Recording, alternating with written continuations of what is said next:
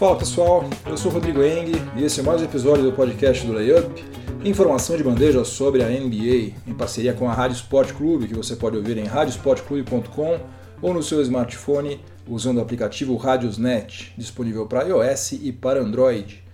Esse é o episódio número 137 do podcast do Layup, que está sendo gravado na quinta-feira, dia 6 de dezembro de 2018. E os assuntos de hoje vão ser os seguintes. No primeiro período, eu vou falar sobre o Paul George, que fez uma partida espetacular na virada do Oklahoma City Thunder sobre o Brooklyn Nets, marcando 25 pontos somente no quarto período. E essa partida também foi marcada pelo centésimo oitavo triplo-duplo de Russell Westbrook, que dessa vez abriu mão do protagonismo em nome da vitória. No segundo período, eu vou falar sobre o Denver Nuggets. Eu vou falar como que o Denver Nuggets começou a aumentar absurdamente a sua eficiência defensiva em relação à temporada passada. É, e sendo que está usando praticamente os mesmos jogadores que já tinha no seu elenco, né? não contratou ninguém. No terceiro período, mais um capítulo da novela Markel Fultz. O jogador do Philadelphia 76ers consultou diversos médicos especialistas e, segundo o agente dele, concluiu-se que o problema dele não é de fundo psicológico, como estava sendo especulado. Ele sofreria ainda não se tem certeza, né, mas é o que se alega, ele sofreria de uma doença rara chamada Thoracic Outlet Syndrome e já começou um processo de reabilitação que pode durar entre 3 e 6 semanas. E no quarto e último período, o assunto vai ser Kevin Durant e também LeBron James, porque o Durant fez declarações deixando claro de que ele não tem a menor intenção de jogar ao lado de LeBron James.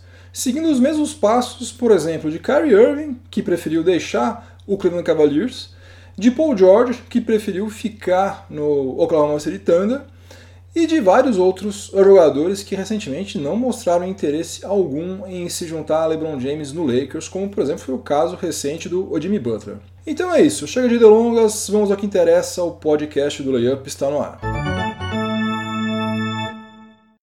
O Oklahoma City Thunder fez ontem o segundo jogo de uma road trip de três partidas. Já tinha vencido o Detroit Pistons em Michigan, ontem bateu o Brooklyn Nets lá em Nova York e na sexta-feira vai pegar o Bulls em Chicago antes de retornar lá para Oklahoma. A franquia começou a temporada atual com quatro derrotas consecutivas, mas agora tem apenas três derrotas nas últimas 15 partidas. Né? Deu uma reviravolta aí. É, ocupa agora a segunda colocação da Conferência Oeste, tá? com 16 vitórias e 7 derrotas, meio jogo atrás do líder Denver Nuggets. Todo esse cenário aí já seria naturalmente muito animador para quem torce para o Oklahoma City Thunder Agora, as circunstâncias em que eles conseguiram vencer, vencer o Brooklyn Nets ontem, elas fazem com que haja ainda mais motivos para botar fé nesse time. O, o, Thunder chegou a estar tá perdendo esse jogo aí por 23 pontos de diferença no terceiro período e acabou vencendo por 114 a 112, com 25 pontos do Paul George apenas no quarto período. Ele acabou o jogo com 47 pontos, 15 rebotes, quatro assistências e um bloqueio em 37 minutos de quadra. Algumas notas rápidas sobre essa atuação histórica de Paul George. 47 pontos marcados foi a maior pontuação de Paul George com a camisa do Thunder em 102 partidas, ou seja, desde quando ele trocou Indiana Pacers pelo Oklahoma City Thunder. 25 pontos marcados em somente um período é a maior marca de qualquer jogador do Thunder desde que a franquia foi transferida de Seattle para Oklahoma City. Então, nem Kevin Durant fez isso, nem Russell Westbrook fez isso, ninguém. Paul George é o primeiro cara a marcar pelo menos 25 pontos em um único período. Tanto faz, hein? Não é só no quarto período primeiro, segundo, terceiro. Ninguém nunca tinha conseguido marcar pelo menos 25 pontos em um período pelo Thunder. que mais? Paul George marcou 25 pontos neste quarto período contra somente 19 pontos de todo o time do Brooklyn Nets. Ou seja, ofensivamente ele sozinho venceu o quarto período.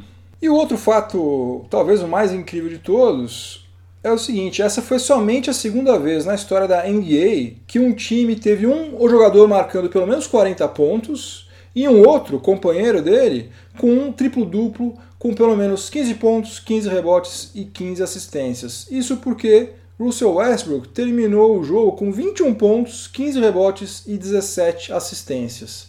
A única dupla que também fez isso foi o Wilt Chamberlain, com 50 pontos, e o Guy Rodgers, com 23 pontos, 20 rebotes e 17 assistências, numa vitória do San Francisco Warriors sobre o Detroit Pistons em 23 de outubro de 1962. Faz tempo pra caramba.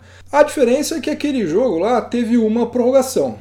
Né? Então, com mais tempo em quadra, fica mais fácil você marcar mais pontos, é, pegar rebotes, enfim, tudo mais.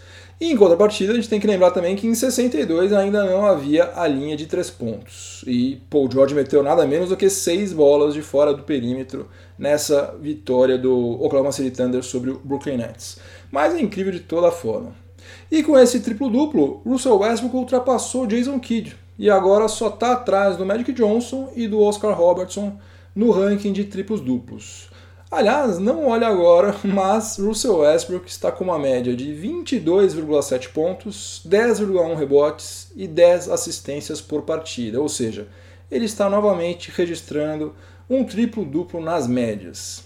Agora, o que talvez tenha sido a coisa mais animadora de todas para quem torce para o Thunder foi a performance do Russell Westbrook justamente nesse último período em que o Paul George fez miséria. Pela primeira vez em muito tempo, Russell Westbrook abriu mão de ser o protagonista na reta final de uma partida disputada, parelha. Né? Em vez de arremessar toda hora a qualquer preço, como ele geralmente faz, ele foi inteligente e na maioria das vezes que a bola passou pela mão dele, o que, que ele fez? Ele deu uma assistência para Paul George. O Westbrook tentou só dois arremessos de quadra é, ao longo de todo o quarto período, errou os dois, aliás, mas fez cinco assistências, quatro delas justamente para Paul George. Se isso deixar de ser algo esporádico e o Thunder começar de fato a jogar com inteligência, né, otimizando ao máximo os recursos que tem, quem sabe a gente não tem uma surpresa na Conferência Oeste. Né? Eu acho muito difícil que isso aconteça, principalmente se o Golden State Warriors estiver inteiro. Mas não custa sonhar, né? a gente já pode ficar sossegado, porque sabemos de antemão que Cleveland Cavaliers não vai estar novamente nas próximas finais. Agora seria bacana também, a não ser que você torça para o Golden State Warriors, para todo mundo que não torce para o Warriors, seria muito bacana se a gente tivesse um outro representante da Conferência Oeste. Seja ele quem for, hein? eu torço para o Lakers, mas se não for o Lakers, que eu acho que não vai ser, acho impossível que seja, mas Qualquer outro time que for para as finais representando o Oeste, eu já acho que vai ser uma coisa ótima, uma coisa muito saudável para a nossa querida, amada e idolatrada NBA. No segundo período do podcast do Layup, em parceria com a Rádio Sport Clube, o assunto vai ser o Denver Nuggets, que segue na primeira colocação da Conferência Oeste, com 17 vitórias e 7 derrotas, pelo menos até agora, né? É, tarde do dia 6 de dezembro de 2018. Essa é a segunda melhor campanha de toda a NBA, está atrás somente do Toronto Raptors, time que o Denver Nuggets derrotou recentemente lá no Canadá. Na temporada passada, o Nuggets acabou a fase regular com uma campanha negativa de 40 vitórias e 42 derrotas e nem conseguiu vaga para os playoffs. Ofensivamente, Denver Nuggets já era uma das melhores equipes da liga na temporada passada, ocupando o sexto lugar no ranking de offensive rating. Mas defensivamente sempre tinha sido terrível desde quando Mike Malone assumiu o Denver Nuggets lá em 2015. Foi 24 em defensive rating em 2015 e 2016, foi 29 penúltimo né, em 2016 e 2017 e 25 em 2017 e 2018. Agora, jogados quase 30% da fase regular, o Nuggets é simplesmente o quarto colocado em defensive rating. É raro, mas já houve casos em que uma franquia apresentou evolução fantástica no setor defensivo de uma temporada para outra. Dois exemplos clássicos. Em 1996-97, o San Antonio Spurs estava tanqueando alucinadamente e ficou em penúltimo lugar no ranking de defensive rating. Daí, na temporada seguinte, com um tal de Tim Duncan, é, acabou sendo o segundo colocado em defensive rating. Aliás, esse tanque aí foi maravilhoso, né? Você passa vergonha durante um ano e depois os outros 20 se vira referência para toda a liga, né? Que foi o que aconteceu com San Antonio Spurs após eles terem draftado o Tim Duncan. E em 2007 2008 foi a vez do Boston Celtics tancar também, mas até que não foi tão mal assim defensivamente, ficou em 16 no ranking de defensive rating. Só que na temporada seguinte, depois de contratar Kevin Garnett, passou a ter a defesa mais eficiente da NBA e acabou, aliás, sendo campeão. Bom, quem contratou Kawhi Leonard e Danny Green foi o Toronto Raptors e não foi o Denver Nuggets. Aliás, as principais contratações do Nuggets para essa temporada atual aqui foram o calouro Michael Porter Jr. e o veterano Isaiah Thomas, sendo que nenhum dos dois entrou em quadra até agora e ainda não sabemos quando isso vai acontecer. Na verdade, em 99% do tempo, o técnico Mike Malone está mantendo os mesmos jogadores que ele utilizou na temporada passada, em 2017 e 2018. Então, que diabo de mágica é essa que está acontecendo lá com a franquia do Colorado? A resposta está em Nikola Jokic. Como foi muito bem explicado em uma matéria publicada pelo jornalista Chris Herring, lá do site 538, cuja leitura eu recomendo desde já. Apesar de aos 23 anos de idade ele já ser um dos pivôs mais versáteis, é, não somente da atualidade, né? Atualmente não tem a menor dúvida que ele é, mas já dá pra gente falar que ele é um dos é, o número 5 mais versáteis de toda a história da NBA, né? Jokic é um fenômeno. Agora, defensivamente, ele foi presa fácil para os adversários no pick and roll. Como ele é um cara grandão, quando a, acontecia a troca no pick and roll, ele não ia para cima dos armadores com receio de levar o drible e eventualmente ver o adversário fazer aquela bandejinha fácil dentro do garrafão. Com isso, ele acabava dando muito espaço para arremessos de fora do perímetro. Tanto é que na temporada passada, o Nuggets foi a franquia contra a qual os outros times tiveram um melhor aproveitamento nos chutes de três pontos, 37,8%. E o Kit continua grandão, parece até que ele engordou uns 10 quilos, né? Quem assistiu esses últimos jogos do Denver Nuggets deve ter percebido que o cara tá meio gordo mesmo, né? Ele, quando ele era criança, ele era meio bolachudo e agora parece que anda comendo, não sei o que ele tá comendo lá, mas alguma coisa precisa ser feita lá, porque já já vai se contundir, vai acontecer alguma coisa. Mas enfim, ele continua grandão, só que ele mudou a forma como ele defende o pick and roll, e isso transformou a defesa do Denver Nuggets. O Wes Ansel Jr.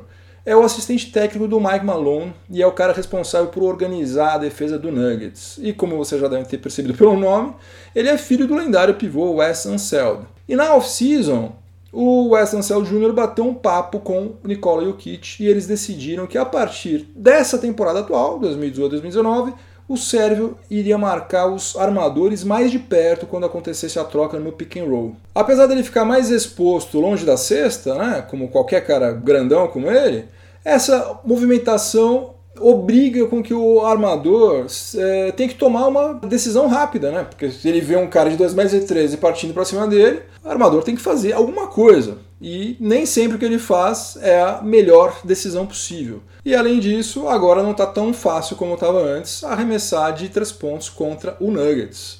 Não por acaso, o Nuggets passou a ser a segunda franquia contra a qual os adversários têm o pior aproveitamento nos chutes de três pontos, 31,6%. Só está dando menos trabalho para os adversários do que o Detroit Pistons. Uma evolução simplesmente fantástica em relação ao que estava acontecendo na temporada passada. É maluco a gente pensar que uma mudança singela na movimentação de um único jogador em um tipo de jogada específica, como é, foi agora o caso, tem o poder de causar um impacto tão positivo, tão grande quanto esse. Chegamos ao intervalo do podcast do Layup em parceria com a Rádio Sport Clube. Hoje é dia do nosso quadro Máquina do Tempo. Nós vamos voltar 32 anos na nossa Máquina do Tempo para chegar até o dia 6 de dezembro de 1986. Nós vamos nos materializar na Summit, que era a arena onde o Houston Rockets mandou seus jogos entre 1975 e 1998. Naquele dia 6 de dezembro de 1986, o Houston Rockets, que fazia parte da extinta divisão do Meio Oeste, recebeu o Seattle Supersonics, integrante da divisão do Pacífico. Tanto o Houston Rockets quanto o Seattle Supersonics que hoje, como vocês sabem, é o Oklahoma City Thunder, faziam parte da Conferência Oeste, assim como acontece hoje. Né? O Sonics era comandado pelo técnico Bernie Bickerstaff, pai do JB Bickerstaff, que hoje é o técnico do Memphis Grizzlies. E ele tinha um belo elenco em mãos, contava com jogadores como Tom Chambers, Xavier McDaniel, Dele Ellis, Nate McMillan, que hoje é o técnico do Indiana Pacers, enfim, era um bom time. Já o Houston Rockets, comandado pelo técnico Bill Fitch, tinha as torres gêmeas Ralph Sampson e Hakim Olajuwon, a grande estrela da franquia, que não atuou nesse jogo porque estava contundido. E a sua ausência certamente foi determinante para que o Houston Rockets passasse um dos maiores vexames da sua história. E também para que fosse estabelecido um recorde da NBA que permanece é, inabalado até hoje. Né? Desde 1986 até hoje, esse recorde que eu vou mencionar agora não caiu.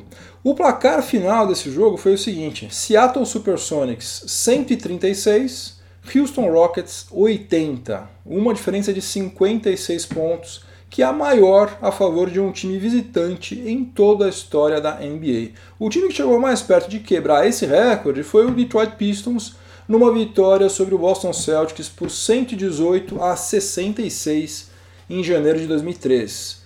É, isso aí dá uma diferença de 52 pontos, ou seja, 4 pontos a menos do que desse jogo aí entre Sonics e uh, Houston Rockets lá em 86. O Tom Chambers foi o cestinho do jogo com 29 pontos e o Seattle Supersonics só desperdiçou duas cobranças de lances livres em 33 tentativas. Mas o que certamente pesou para que esse recorde acontecesse foi que no chamado Garbage Time, os reservas do Sonics entraram em quadra com muito mais interesse em mostrar serviço e acabaram vencendo o quarto período por 39 a 16. Daí ah, o negócio ficou realmente complicadíssimo para o Houston Rockets.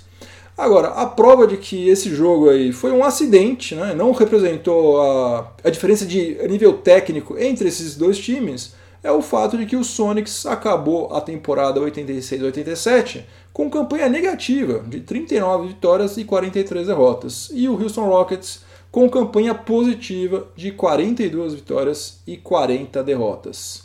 Então, no dia 6 de dezembro de 1986, o Houston Rockets se tornou a franquia que levou a maior chacoalhada como mandante na história da NBA, perdendo para o Seattle Supersonics simplesmente por 136 a 80.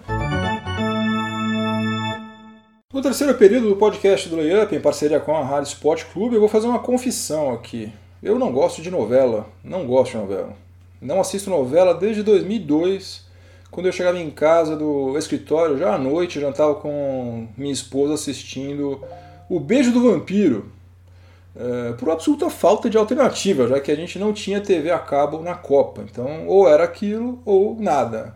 E aquela lá, Beijo do Vampiro, era uma novela tolerável, né? apesar de toda a enrolação típica eh, que envolve qualquer novela, né, ela tinha uma vibe meio cômica, né? Dava para dar uma meia dúzia de risadas a cada capítulo, então compensava.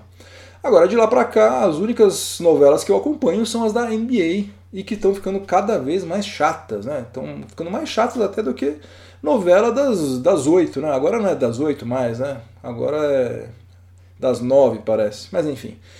E o que mais me irrita é que eu gostaria de poder ignorá-las solenemente, mas eu não posso fazer isso porque eu tenho o dever de informar. Então vamos lá, a nossa novela. Uh, vamos falar sobre Markel Fultz, outra vez, jogador do Philadelphia 76ers, que foi excluído da rotação dos Sixers e decidiu procurar outras opiniões médicas sobre aquele problema crônico no arremesso que ele está apresentando. Segundo o Adrian Wojnarowski, ele consultou cerca de 10 médicos ou até mais médicos ortopedistas e depois dessa peregrinação chegou-se ao consenso de que ele sofre de uma doença rara chamada Thoracic Outlet Syndrome. Basicamente, é uma enfermidade aí que afeta os nervos entre o pescoço e o ombro, e isso aí estaria atrapalhando o arremesso dele. Agora ele vai passar por um processo de reabilitação que deve durar entre 3 e 6 semanas e depois vai se reapresentar aos Sixers, né? em tese pelo menos. Portanto, segundo esse novo capítulo da nossa novela, em princípio não se trata de um problema psicológico, mas sim de alguma coisa de ordem física e de alguma coisa que pode ser tratada, que tenha cura. Se isso realmente for verdade, ótimo. O problema é que esse caso aí tem sido tão nebuloso desde o começo, há mais de um ano, que está rolando uma certa dose de ceticismo generalizado e há motivos para isso. Né? Pelo menos três. Segundo o Zach Lowe da ESPN, esse diagnóstico aí foi feito por exclusão e não porque de fato eles encontraram algum problema nos exames que foram feitos. Outra coisa, o Sixers já tinha feito um milhão de exames no Fultz e não encontrou nenhum tipo de lesão nos nervos nessa região. E por último, alguns especialistas estão achando estranho que essa síndrome só está afetando os arremessos do Fultz. Todo o resto ele faz sem nenhum problema. Ele bate bola, ele faz passe, ele rouba a bola, ele dá toco. Tudo ele faz bem, não se queixa de nada. Essa síndrome só aparece quando ele arremessa seria uma espécie de síndrome seletiva. Né? Eu conheço gente que tem esse tipo de síndrome seletiva também, né? para fazer coisa chata, desagradável, que ninguém gosta, mas que precisa ser feita por alguém. Essa pessoa está sempre muito doente, deprimido, problemas complicadíssimos. Mas se você falar em viajar para a Europa, ele já está com a mala pronta na fila para fazer check-in. Né? Então, não sei se é esse o caso do Fultz, mas dá para entender quem argumenta isso, que realmente é estranho, né? Que diabo de dor é essa que ele só sente dor na hora que ele vai arremessar, para fazer todo o resto, tá tudo beleza. E além de toda essa desconfiança que está rolando, o relacionamento entre a direção dos Sixers e o agente do Fultz vai de mal a pior. Parece que quando os, os médicos né, chegaram a essa conclusão de que ele sofre dessa síndrome, em vez do Raymond Brothers, que é o agente dele, dar a notícia para os Sixers, ele passou primeiro a informação direto para ESPN. Agora vamos esperar né, essas três ou seis semanas aí, não sabemos quanto tempo vai ser, para ver o que acontece. A torcida, obviamente, é de que de fato seja alguma coisa de ordem física que possa ser resolvida e que ele volte a jogar, enfim. Agora, independentemente disso, diante do climão pesado que existe, que foi criado, né, cultivado aí durante os últimos meses entre o Raymond Brothers e a direção dos Sixers, eu acho muito difícil que ele volte a jogar ao lado lá de Joel Embiid, Ben Simmons e companhia. No quarto e último período do podcast Layup, o assunto vai ser LeBron James e também, de certa forma, vai ser Kevin Durant.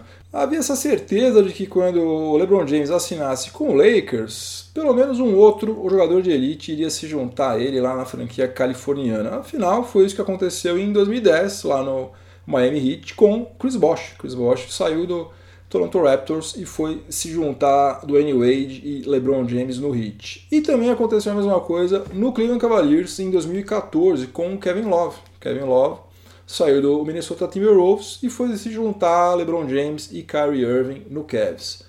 Porém, na prática, isso não aconteceu no Lakers. Né? Não sabemos em que medida né, foi por incompetência do front office do Lakers ou porque há algum outro plano fantástico em execução. Mas a verdade é que LeBron James está fazendo mais um dos seus milagres, está mantendo o Lakers na quinta posição da Conferência Oeste, praticamente sozinho, sozinho entre muitas aspas. Né? Ninguém joga sozinho, obviamente mas ele de fato é a única estrela que tem nesse elenco atual do Lakers.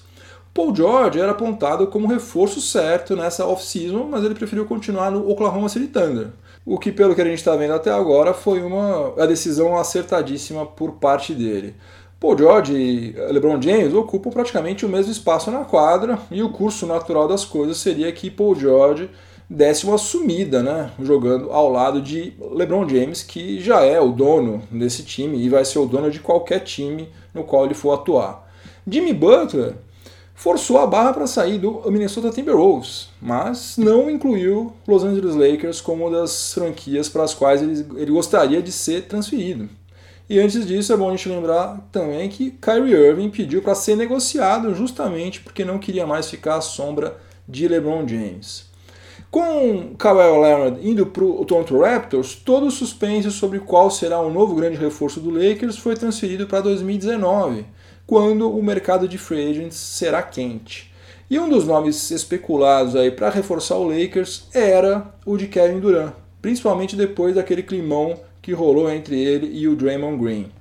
Mas agora, o Durant deu uma série de declarações em um artigo do Rick Butcher publicado no site Bleacher Report, no qual ele praticamente eliminou qualquer possibilidade de jogar no mesmo time do LeBron James. Basicamente, o Durant disse que o LeBron James precisa jogar cercado de bons arremessadores de longa distância e jogadores que estão em desenvolvimento e que não se importam com o fato de que ele, LeBron, né, vai dar as cartas em praticamente todas as posses de bola. Esse aí definitivamente não é o perfil de nenhum jogador de elite, né? muito menos o do Kevin Durant, que já foi bicampeão pelo Golden State Warriors, sendo MVP das finais em ambos os títulos. Né? Nesse mesmo artigo, o Kevin Durant até elogiou Kevin Love por mudar o seu estilo de jogo para se adaptar ao estilo de jogo de LeBron James. É, e foi uma coisa que ele fez e pela qual ele recebeu poucos ou nenhum crédito. Né? E também Duran falou o seguinte, que como LeBron James desperta uma atenção absurda da mídia, o ambiente ao redor dele acaba ficando meio contaminado por essa babação de ovo interminável, o que certamente é verdade, né? Agora, esse artigo aí do Rick Butcher tem como título o seguinte: Why doesn't anyone want to play with LeBron anymore? Ou seja, por que ninguém mais quer jogar com LeBron? Aí eu achei que é uma certa forçação de barra, né? Dizer que ninguém quer mais jogar com LeBron James não pode ser verdade, né? Realmente não faz sentido para Jimmy Butler, Kawhi Leonard, Duran, né? Para eles não faz mesmo sentido, mas eu consigo ver pelo menos uh, meia dúzia de All-Stars que teriam as suas carreiras turbinadas se eles dividissem a quadra com o LeBron James. Né? Por exemplo, Kemba Walker, Goran Dragic, John Wall, Anthony Davis, Carl Anthony Towns, enfim. Tem gente aí que certamente, uh, se tiver a chance, vai pensar duas vezes. Não sei se eles vão, né? Mas é, vai dizer que eles não querem jogar, daí eu já acho uma forçação de barra. Como o LeBron James é o principal criador de jogadas do Lakers, como também foi no Cavs, eu acho que faria mais sentido tentar alguém de front court, né? De preferência, eu que torço pro Lakers, né? Gostaria de preferência que esse alguém fosse Anthony Davis, obviamente. Agora, o que realmente torna tudo mais difícil, como o Duran falou é que além de ter esse encaixe tático, também vai ter que ter um estômago, né? Quem chegar vai ter que ter estômago para aguentar toda essa badalação em torno do LeBron. E ninguém garante que um cara como Anthony Davis, né, acostumado a ser o manda-chuva no Pelicans desde sempre, vai ter estômago realmente para ficar lá passivo uh, na sombra de LeBron James. Mas quem sabe? Também é outra coisa que a gente vai ter que aguardar para ver o que, que vai acontecer. Júlio tá aí. Game over, acabou mais um episódio do podcast do Layup. Obrigado pela companhia, espero que vocês tenham gostado. A minha trilha sonora para o final de semana vai ser a música Tunnel of Love, da banda Dire Straits, música que abre o um maravilhoso álbum Making Movies, lançado em 1980. Para variar, eu gosto mais da versão ao vivo, que foi lançada no álbum duplo Alchemy, de 1984 que não é menos maravilhoso também. Os dois são ótimos, mas enfim, já falei aqui que eu prefiro, quase sempre prefiro ao vivo. Uh, Dire Straits é a trilha sonora de muita gente da minha geração, né? Até hoje eu me lembro claramente de certos acontecimentos da minha vida, justamente uh, porque naquele momento eu estava tocando alguma música do Dire Straits. Alguns deles, aliás, seria melhor se eu pudesse esquecer, né? Uh, mas enfim. Uma curiosidade sobre o Dire Straits: eles lançaram somente seis álbuns de estúdio. O último foi em 1991, ou seja, há 27 anos. Sabe quanto que essa banda fatura anualmente até hoje com royalties? Cerca de 300 mil dólares por ano. Isso aí dá 820 dólares por dia sem que nenhum deles precise tocar um acorde sequer. Né? Uma aposentadoria bacana essa.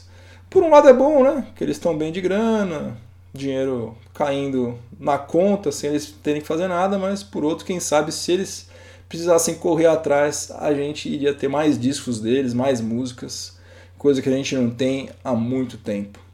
Eu quero mandar um abração pro Omar Sufen Filho. Omar Sufen Filho é um novo inscrito, glorioso inscrito no canal do Layup no YouTube. Se você ainda não se inscreveu lá, por favor se inscreva que você vai me ajudar demais. Entra no site do Layup, layup.com.br, procura lá, tem um banner gigantesco ali, YouTube piscando ali. Você clica lá, você cai no meu canal e se inscreve que você vai me ajudar demais. Outra coisa, se você estiver ouvindo este episódio em alguma plataforma de podcast, aproveite para avaliar positivamente o podcast do Layup. E se você estiver ouvindo na Rádio Sport Clube, continue sintonizado por aí que vem mais informação esportiva de qualidade na sequência. Bom final de semana para todo mundo, muito juízo, voltem todos inteiros e inteiras para casa. Semana que vem tem mais. Um abração, tchau, tchau.